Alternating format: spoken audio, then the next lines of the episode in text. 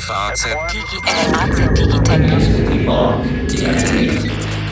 Herzlich willkommen, liebe Hörerinnen und Hörer, zu einer neuen Folge unseres FAZ Digitech Podcasts, in dem wir uns mit den interessanten Themen der Gegenwart und der Zukunft beschäftigen.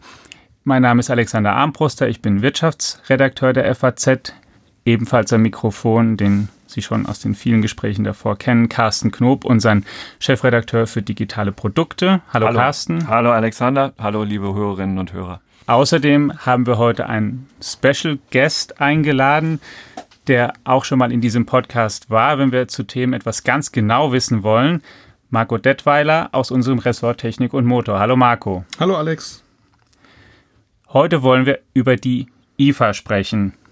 Eine riesige Elektronikmesse, die sich als Großveranstaltung in der ganzen Welt versteht, die jedes Jahr in Berlin stattfindet und man glaubt es gar nicht schon sehr, sehr alt ist. Die erste IFA gab es im Jahr 1924, also bald 100 Jahre zurück, die auch schon sehr prominente Leute zu Gast hatte. 1930 hat zum Beispiel Albert Einstein das Grußwort gesprochen. Jetzt viele, viele Jahre weiter ist die Technik natürlich eine ganz andere. Marco Detweiler covert die IFA regelmäßig für die FAZ, kennt sich in allem, was dort angeboten wird, sehr gut aus.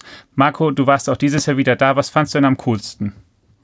Ist immer schwierig, diese Frage, was man am coolsten findet, weil es eine Riesenmesse ist und muss vielleicht noch mal zu der IFA dazu sagen, es ist eigentlich, finde ich, die spannendste Messe weltweit. Ähm, gern wird die CES erwähnt äh, in Las Vegas, aber ich finde die IFA spannender. Erstmal dazu.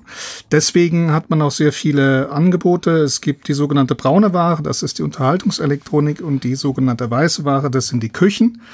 Wenn man jetzt gefragt wird, was das Tollste war, müsste man das erstmal quasi runterbrechen auf die, auf den Bereich. Ähm, bei der weißen Ware finde ich immer die, die spannendsten Sachen, weil sie sehr ähm, anschaulich sind und man auch meistens, wenn man sie sieht, genau weiß, warum man sie gebrauchen könnte.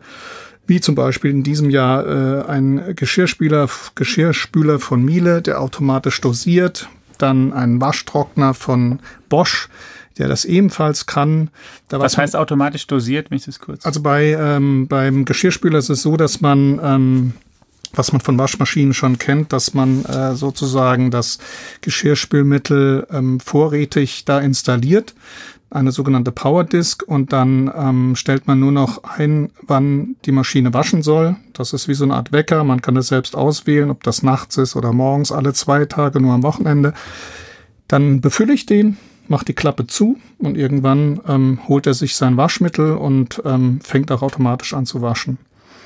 Beim ähm, Waschtrockner von Bosch zum Beispiel ist es so, dass der automatisch dosiert. Das ist ähnlich. Ich habe ähm, mein, ähm, mein Waschmittel vorrätig da drin, mache meine mhm. Wäsche rein, stelle noch mein Programm ein. Da gibt es natürlich eine App, die mir noch empfiehlt, welche das genau sein sollte und was ich da reinmachen kann und dann legt er los. Das finde ich zum Beispiel sind gute praktische Entwicklungen. Ähm, und es ist auch so, dass man manchmal zu Hause steht und sich überlegt, was könnte ein Gerät noch mehr können und kommt letztlich auf diese Sachen, die dann irgendwann mal vorgestellt werden. Warum gibt es die beiden Sachen und gab es sie vor fünf Jahren noch nicht? Weil es sehr schwierig ist, das zu entwickeln. Es gab es schon bei Waschmaschinen. Ähm, ich habe auch, durfte auch mit Herrn Miele persönlich sprechen. Es dauert einfach, die Ingenieure müssen da sehr entwickeln, sehr viel entwickeln, auch wenn es einfach aussieht. Und wenn dann die, das Gerät reif ist, dann kommt es auf den Markt. Aber die Ideen, ähm, das hört man da auch immer wieder, die gibt es schon viele Jahre vorher. Was kostet sowas denn? Ähm, so der grob. Geschirrspüler fängt, glaube ich, bei 1200 an und geht bis zum Luxusmodell bis über 2000 und der Waschtrockner zum Beispiel 1600. Mhm. Äh, man muss dazu sagen, wenn man ähm, auf der IFA durch die weißen, also durch die Hallen geht mit der weißen Ware, dann bekommt man oft ein bisschen äh, sozusagen feuchte Augen, wenn man sich freut, was es für tolle Sachen gibt. Andererseits weiß man, man kann sich in der Regel nicht unbedingt leisten. Aber ähm, mein Eindruck ist nach all den Jahren ähm, besser ein bisschen sparen und dann was ordentliches da kaufen, weil es gerade in der Küche äh, unglaublich praktisch ist. Also es gibt jetzt zum Beispiel ein Induktionskochfeld von, von ALG, das kann ich auf die Gradzahl genau einstellen, dann hält das die Temperatur. Das bedeutet wiederum, dass ich sowas wie sous auf dem, auf dem Kochfeld machen kann. Alles Anwendungen, die ich sofort sehe, wenn ich da stehe und mich mit den Zuständigen unterhalte.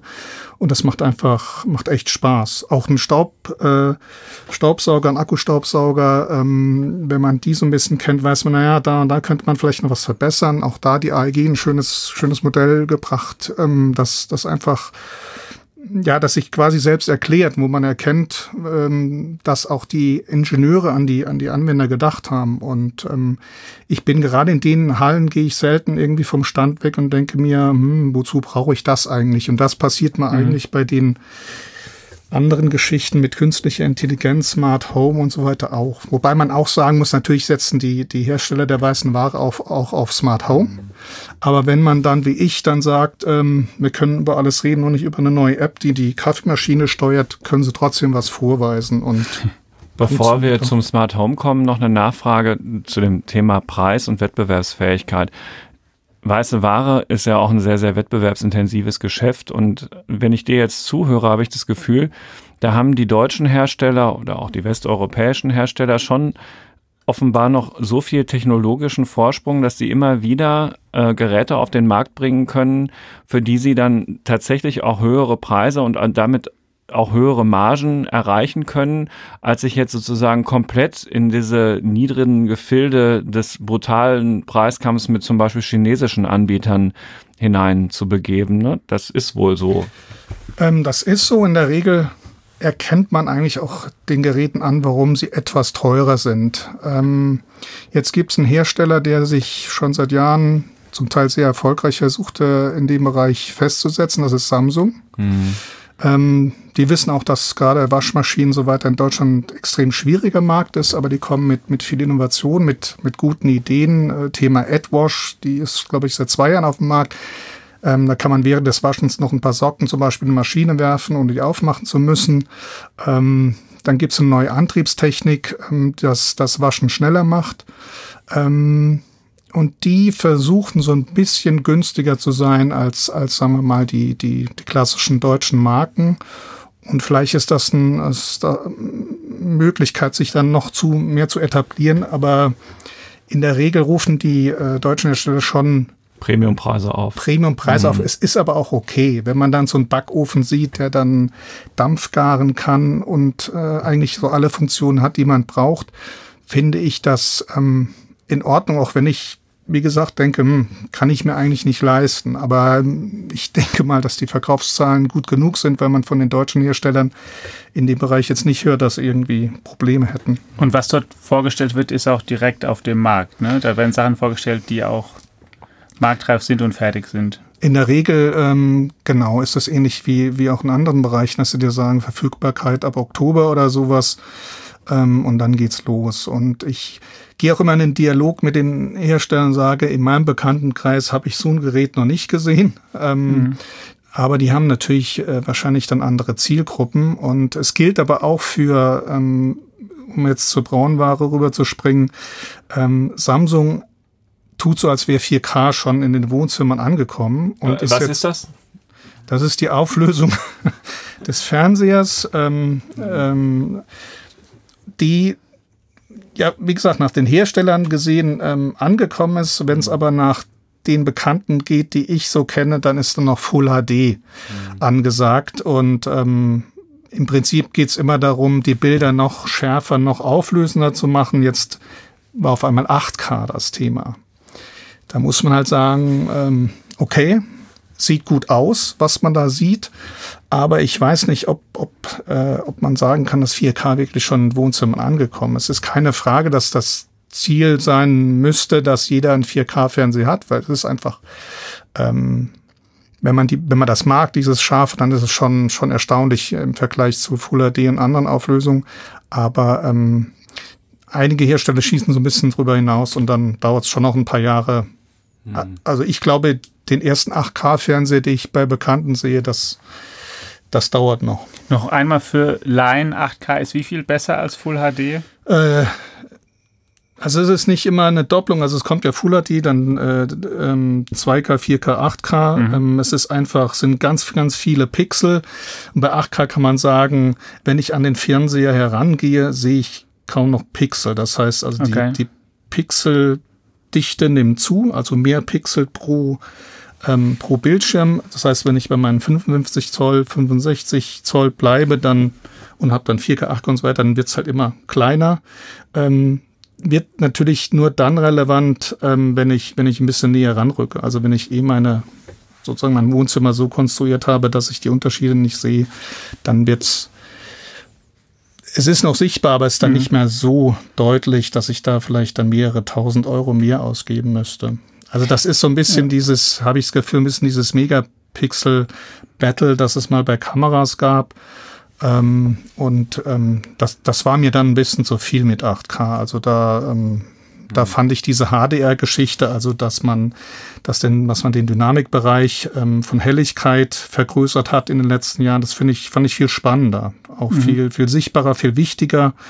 Ähm, als jetzt nochmal in der, in der Auflösung hochzugehen. Kann es sein, dass sowas auch mal zu scharf ist? Also äh, ich habe im Mediamarkt oder so manchmal das Gefühl, ey, da setze ich mir auch besser mal eine Brille ab. Ja, es gibt ähm, den Effekt, dass man, wenn man Full HD gewohnt ist von zu Hause und guckt zum Beispiel einen Tatort da immer und geht dann zu Bekannten, die dann ein Fernseher, der hochauflösender ist, ähm, auch vielleicht nur einer, der noch besser hochskaliert, dann ist es ungewohnt. Mhm. So, und das ist das eine. Und, zum, und was noch dazu kam, aber bei HDR, dass man in einem Bild sehr dunkle Bereiche sieht und sehr helle.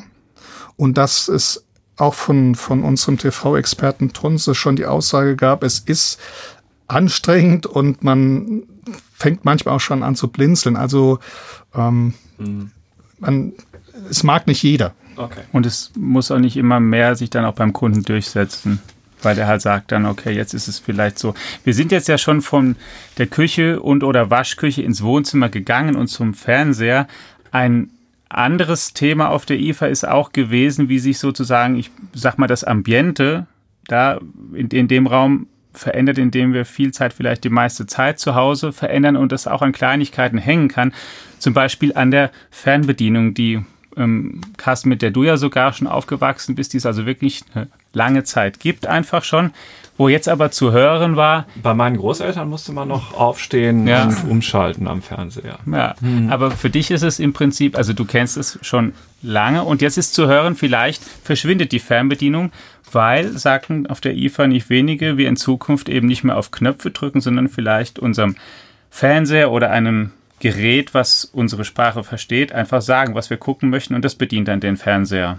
Ist die Fernbedienung eigentlich Wann ist sie denn zu Ende? Wann gibt es sie nicht mehr? die gibt es noch, gibt's noch lange geben. Äh, ähm, es gibt, gibt auch schöne Versuche von Logitech mit der Harmony, dass man, dass man nur noch eine braucht, um mehrere Geräte zu steuern. Das finde ich schon mal sehr, sehr praktisch und fortschrittlich.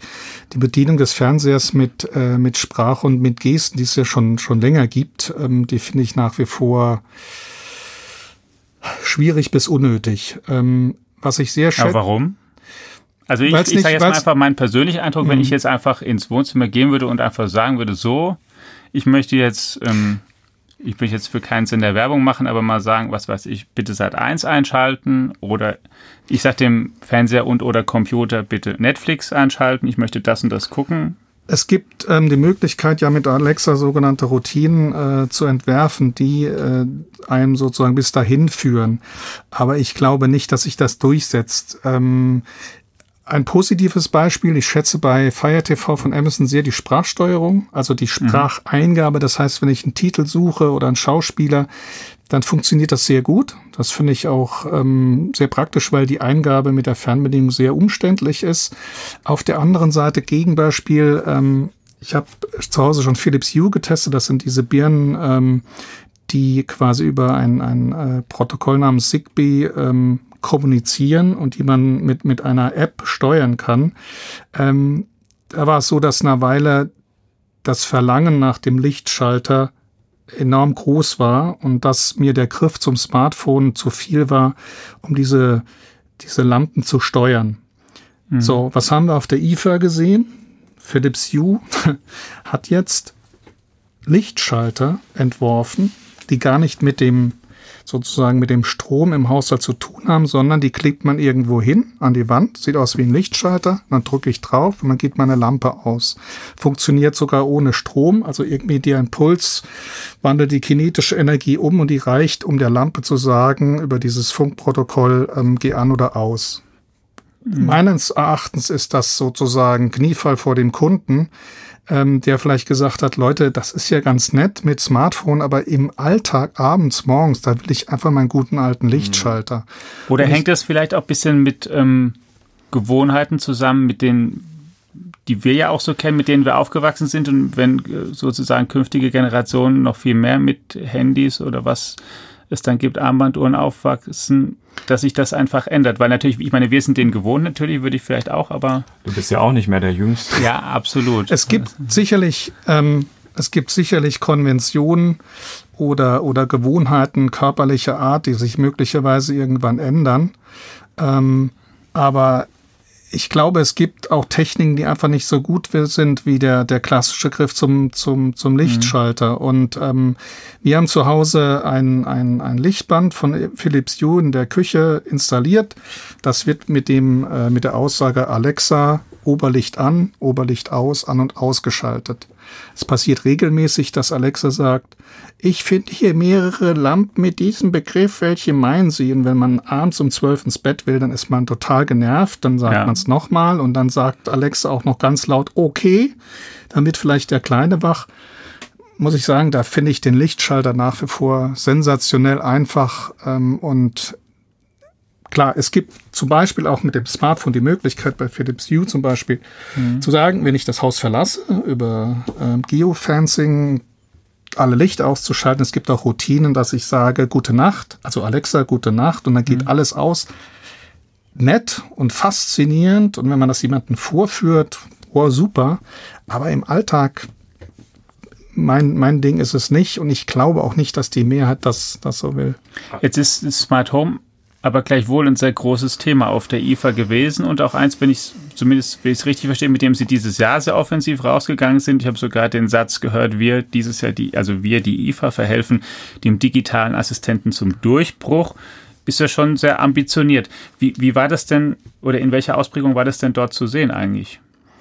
Sag mal, von der Fernbedienung und dem Fernseher abgesehen. Es gibt, das ist wie so ein, äh wie soll ich sagen, das ist bei den Herstellern wie so ein, so ein Joker, den man immer ziehen muss. Ne? Wenn man zum Kaffeemaschinenhersteller äh, kommt und sagt, äh, stellen Sie mal die neue Maschine vor. Ja, wir haben jetzt die neue Maschine XY mit der App. Dann können Sie in der App 700 verschiedene Varianten auswählen und Sie können einstellen, ob Sie 38 oder 40 Milliliter Espresso haben wollen. Mhm.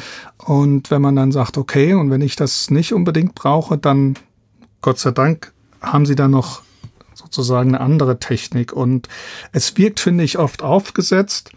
Ähm, in zwei Fällen fand ich es ganz, ähm, ganz hilfreich, ähm, dass sozusagen ähm, das Display, das man auf einer Waschmaschine von Samsung gesehen hat, beziehungsweise mit dem Waschtrockner von Bosch, ähm, war reduziert. Das heißt, die Auswahl der möglichen Programme, die habe ich auf der App gefunden und die Grundeinstellungen, sechs oder acht Stück, waren auf dem, auf dem Display der Maschine.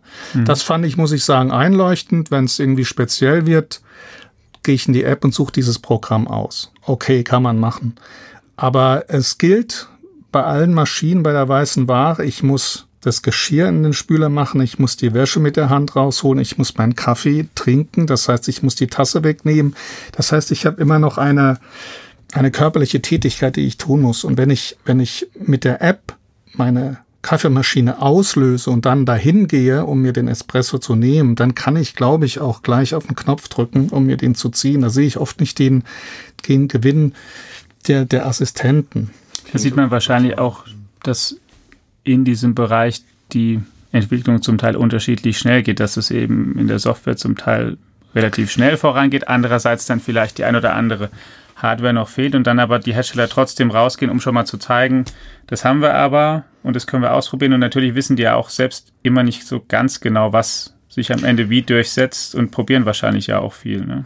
Es ist, glaube ich, nicht die Software. Ich glaube, es ist die ähm, auch die Möglichkeit der Anwendung oder der ähm, die man, die, die den, die den Herstellern noch nicht klar ist. Die, die Waschmaschine mit WLAN gab es, glaube ich, schon auf der IFA vor fünf oder sechs Jahren, ja. Auch dort habe ich schon die Frage gestellt, wenn im Keller die Maschine mir mhm. dann im Wohnzimmer sagt, sie ist fertig, ist ja ganz nett, aber ich muss immer noch in den Keller, um sie auszuräumen. Ja, mit Hardware meinte ich, ob du dann halt den ja. Roboter dazu brauchst, der dann in den Keller geht und nee, die Wäsche no, hochholt. No. Zumal für das würde ja auch das Piepen reichen. Ne? Also die Waschmaschine, die man gemeinhin zu Hause hat, meldet sich ja durchaus, wenn sie fertig ist oder der Trockner, dann piept's halt und man weiß Bescheid. Also das ist auch einfacher als der Blick aufs Handy, dieses akustische Signal. Es ist so ein bisschen overdosed immer, dass man, dass man denkt, äh, genau, es reicht doch ein einfaches Piepsen und, äh, und es muss jetzt nicht das Smartphone irgendwie prieren. Mhm. Ähm, und wie gesagt, es gibt, gab wenige Anwendungen, wo ich gesagt habe, äh, das passt, das, das, ähm, das erscheint mir sinnvoll. Es gibt auch die Geschichte, die sich jetzt so langsam auch etabliert, eine Kamera im Kühlschrank. Warum? Die Kamera nimmt immer ein Bild auf, wenn ich ihn auf und zu mache. Das heißt, wenn ich mhm. aus dem Haus gehe, kann ich das letzte Bild, das gemacht wurde, abrufen und kann sagen, hey, was habe ich denn noch im Kühlschrank? Und da geht zum Beispiel Liebherr so weit, dass sie sagen, das wird erkannt über Objekterkennung und dann wird mir noch ein Rezept empfohlen, was ich mit den Sachen machen kann, die im Kühlschrank noch sind. Und das funktioniert. Ich will es gar nicht wissen, weil ich finde, wenn, wenn mir diese App vorschlägt, was ich kochen soll, weil ich dann weiß, was noch in meinem Kühlschrank ist, gehe ich lieber einkaufen oder ich organisiere mich so, dass ich halt was, was, was ordentliches und, und äh, ausgereiftes abends koche. Und, da, und dafür habe ich auch genügend schöne ähm, Geräte auf der IFA gesehen. Deshalb, also das wäre ja eine künstliche Intelligenzanwendung, wenn man so will. Ja, der Kühlschrank guckt rein und sagt dir mm, mit einem halben Wasser und äh, dem Ei ähm, und kannst du Rührei kannst, na, ähm, und du hattest aber, und das hat ja unserem äh, künstlichen Intelligenzpapst Alex schon quasi gerade das äh, Gesicht erbleichen lassen, hast du ja ganz am Anfang schon gesagt. Die also diese ist, ne? künstliche ne? Intelligenz da auf der IFA, naja, also das wären schon eher die Präsentationen gewesen, wo du mit sehr, sehr ähm, äh, leerem Gesichtsausdruck vom Stand wieder zurückgegangen bist und gesagt hast, also das ist es jetzt noch nicht. Ähm, dafür hast du so implizit immer schon so ein paar Beispiele genannt. Also da fehlt dir der Nutzen. Der, der wirkliche Mehrwert, ne, wenn man das so zusammenfassen will. Du hast das Gefühl, das sind alles irgendwelche Gimmicks, irgendwelche Spielereien, die aber im Alltag letztlich nicht weiterhelfen. Ist das so richtig zusammengefasst? Ja, ich, ich finde, Kochen ist, eine, ist für mich eine ernste Sache, insofern, dass ich das ernst nehme, was ich koche und esse. Ich mache es auch sehr gerne. Und ich habe das Gefühl, dass mich alles ähm, drumherum stört. Also ich bin froh, dass das, was ich koche, wenn das gelingt. Und es gelingt selten durch ähm, zusätzliche Features, die was mit, mit KI oder Smart Home zu tun haben. Und das ist so ein bisschen mein Punkt. Und ähm, das gilt aber auch so ein bisschen für die, für die anderen Bereiche. Also eine klassische Frage ähm, an Alexa, die ich mit meinem Sohn gestellt habe, wie alt ist Buffon? Konnte Alexa nicht beantworten, weil sie den Vornamen noch brauchte. Google hat es geschafft, Google Home. Aber da muss ich sagen, wenn, wenn solche Fragen nicht beantwortet werden, dann ja, also in der Tat, man stößt bei Alexa immer wieder an Grenzen. Interessanterweise hat ja in Sachen Alexa am meisten Schlagzeilen gemacht rund um die IFA, dass das Ding laut Amazon, das hat nämlich der entsprechende Manager in Berlin gesagt, schon 100 Millionen Witze erzählt hat. Haha. ja, ist natürlich eine tolle Anwendung. Na, ähm, in Anführungsstrichen. Ja. Also die, ja. die, die Frage, die sich mit, ich, mit man, das Schöne an so einer Messe ist ja auch, dass man sich mit Kollegen unterhalten kann und ähm, es waren mehrere Kollegen, die sich gefragt haben, warum sich ähm, warum sich diese vermeintlich intelligenten Lautsprecher eigentlich so millionenfach verkaufen. Ähm, wir, wir wussten nicht wirklich die Antwort und äh, eine Antwort könnte natürlich sein, dass man sich diesen Podcast als Kill auf Alexa auch runterladen kann. Also es gibt einen Podcast-Skill für FAZ Digitech. Das zumindest ist doch eine ja, coole Sache. Wenn das nicht ja. ein Grund ist, dann gibt es, ähm, also ja, wie du sagst, es ist schon auf jeden Fall einer. Andererseits kann ich mir auch gut vorstellen, dass viele es einfach ausprobieren wollen und dass natürlich auch jeder irgendwie weiß, dass das keine vollkommenen oder fertigen Geräte sind, soweit man das überhaupt über solche Geräte sagen kann. Man blickt aber, in die Zukunft und hat das ja, Gefühl, man das, sieht die Zukunft. Ja, und dass aber jedem auch schon ziemlich klar ist, dass ähm, sich die Qualität dieser Geräte verbessern wird, weil ja auch die Wege dahin bekannt sind. Und ich, also ich kann mir sehr gut vorstellen, dass deswegen das auch schon einen relativ breiten Anklang findet und dann natürlich die Leute wissen um die Begrenztheit und ähm, schmunzeln auch darüber. Ich habe auch einen Professor mal, ähm, einen KI-Professor gehört vor nicht allzu langer Zeit auf einer Konferenz in Berlin, der dann auch, eine, auch vorführte, wie, ich weiß gar nicht mehr, ob es Alexa oder welches Gerät es war. Und dann sagt, und dann fragte er nach dem Namen irgendeines Fachmanns, wer das denn sei. Und das Gerät konnte ihn nicht beantworten. Und witzigerweise wusste aber natürlich auch von den Menschen im Raum überhaupt niemand, wer das war. Und er hatte sich furchtbar darüber amüsiert. Aber ähm, es war halt auch nicht so, also es werden sozusagen auch öfter mal Ansprüche an die Geräte gestellt, die auch Menschen gar nicht so einfach erfüllen. Was natürlich immer geht, wenn man das Ding zu nichts anderem benutzen kann, sagt man hat Alexa spiele HR3 und dann spielt es halt Radio und fertig aus. So sieht's ja. aus. Das ja. ist das ja. ist bei mir äh, die Verknüpfung mit Spotify ist der Haupteinsatz ähm, und manchmal vielleicht noch äh, eine Rechnung oder sowas, aber in der Regel äh, beschränkt sich das auf den Musikeinsatz. Ähm, zu unserem Podcast, den man abrufen kann. Ich habe das gelesen und dachte, hey, das mache ich doch mal. Der Witz ist, man kann ja nicht sp sagen, spiele äh, fast Digitech ab, man, man, die, die, die, die, sozusagen der Code lautet, wenn ich es richtig gelesen habe, was sind meine Nachrichten? So ist es. Und es hat auch geklappt. Nur, das klappt super. Nur ich muss vorher lesen, um, um zu wissen, welche, welche Antwort äh, der Assistent gibt. Und deswegen gibt es ja auch einmal in der Woche von Amazon eine Mail, in der steht, folge, folgende neuen Skills gibst mit, mhm. mit der entsprechenden Frage. Und das finde ich, finde ich absurd. Also, dass man ich, ich verstehe ich verstehe die Hilfe da nicht, wenn ich die Fragen auswendig lernen muss. Weil der, also ich, ich verstehe, der, der Mensch wird umerzogen. Ja, ja ein bisschen hm. schon. Ich verstehe auch, dass es vielleicht nutzwertig noch nicht die Wünsche erfüllt oder die, die Hoffnung erfüllt, die da reingesetzt werden, aber tatsächlich glaube ich auch, wie ich gerade schon sagte, dass es dass die meisten wissen, dass das erst am Anfang ist und dass viele es einfach jetzt schon mal ausprobieren wollen und sich daran gewöhnen wollen, weil ich glaube, dass die Richtung ziemlich klar ist und dass die auch ziemlich unstrittig ist in den Fähigkeiten, die diese Geräte haben. Jetzt gibt es auf der IFA das ja natürlich noch als Thema, eben digitale Assistenten und was sie können. Dann gibt es aber auch, ja, kann man sagen, klassische Technologien. Also es gibt zum Beispiel, die, die in denen Neuigkeiten präsentiert werden. Huawei kündigt jetzt dort an, dass nächstes Jahr das 5G Smartphone auf den Markt kommt. Samsung kündigt an, ein ausfaltbares, ausrollbares Handy. Ich habe es gar nicht ganz genau verstanden. Aber was sind denn da, wenn du da drüber schaust, so ist sozusagen in dieser, wenn ich mal klassische Technik nenne, Sachen, die dir aufgefallen sind? Das war aber jetzt keine klassische Technik. Das Ausfaltbare, das stimmt nicht, aber ich meine jetzt sozusagen, oder wenn ich von 5G rede, wir haben schon Handys, die haben. Ähm, Ach so, okay. Die, die, die können mit einer bestimmten ähm, Geschwindigkeit kann mobil übertragen werden. Jetzt wird die halt gesteigert. Da wird nicht was komplett neu erfunden, sondern da wird was sozusagen was beschleunigt. Und ausfaltbar in dem Sinne ist, natürlich gibt es ein Smartphone, es gibt auch ein Tablet und jetzt gibt es halt was, jemand sagt, okay, ich kann jetzt wenn ich es richtig verstehe, ich biete euch das in der, etwas an, das die Größe des einen hat, dass man aber ins andere ausfalten kann, wenn man es möchte. Kann ich vielleicht äh, ein Beispiel nennen von der IFA vom letzten Jahr? Da hat Liebherr einen Kühlschrank vorgestellt ähm, mit einer Schublade, in der äh, in die exakt ein Kasten Bier passt. Man stellt einen Kasten Bier drauf, die ist so mhm. konstruiert, dass der nicht abbricht, dann schiebt man zu und immer wenn man sein Bierchen trinken will, zieht man das raus. Das ist für mich eine klassische Technik, da sehe ich die Anwendung, mhm. den würde ich mir möglicherweise Unmittelbar überzeugen. Das äh, finde ich, da, da muss man auch, da, da funktioniert der alte Küchenzuruf äh, im Journalismus, ähm, Kühlschrank mit äh, Kasten Bierfach, ja, und dann versteht man, was es geht. Andererseits muss ich auch sagen, ich habe auch in den, in den Bereichen, die du so magst, Alex, äh, was Schönes entdeckt. Das ist dieser AI Cube, was für dich AI Cube von Huawei. Das ist quasi ein, ein, ein Router, in dem man eine SIM-Karte stecken kann, in dem auch noch Alexa steckt. Das heißt, ich habe quasi eine äh, transportable Alexa, die zugleich äh, meine Geräte routet und mir über Mobilfunk das Internet ins Haus holt. Das ist für Studenten, für, für jemanden, der viel unterwegs ist, für die mhm. Zweitwohnung oder für das Gartenhaus ideal.